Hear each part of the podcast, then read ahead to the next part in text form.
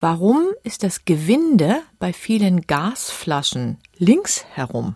Fast alle Gewinde, wissen wir, sind rechtsdrehend. Wir ziehen eine Schraube fest, indem wir sie rechts rumdrehen und lösen sie, wenn wir sie links rumdrehen. Wir drehen einen Wasserhahn links rum auf und rechts rum zu und so weiter und so weiter. Es gibt aber eben ein paar Ausnahmen und genau dazu gehören die Gasflaschen. Das fällt jedem auf, der einen Gasgrill zu Hause hat. Den Verbindungsschlauch schraubt man links rum an die Gasflasche an und wenn man ihn lösen will, dreht man die Schraube nach rechts. Nachdem es um Gasflaschen geht, kann man ja schon vermuten, dass es da irgendwie um Sicherheit geht, dass es mit Sicherheitsüberlegungen zu tun hat und das ist auch so. Es soll mit diesem linksdrehenden Anschluss nämlich verhindert werden, dass versehentlich mal eine falsche Gasflasche angeschlossen wird. Dieses linksdrehende Gewinde, das gibt es nämlich nicht bei allen Gasflaschen, sondern es ist nur vorgeschrieben bei Gasflaschen mit brennbaren Gasen, also die, die man an Grill anschließt, ja, also oder mit dem man einen Campingherd betreibt. Es gibt aber noch ganz andere Gasflaschen, also die zum Beispiel Sauerstoff enthalten oder CO2 oder Helium. Und das sind alles Gase, die nicht brennen. Und es wäre natürlich jetzt ziemlich gefährlich, wenn jemand zum Beispiel beide Sorten Gasflaschen hat, zum Beispiel in der Produktionsfirma,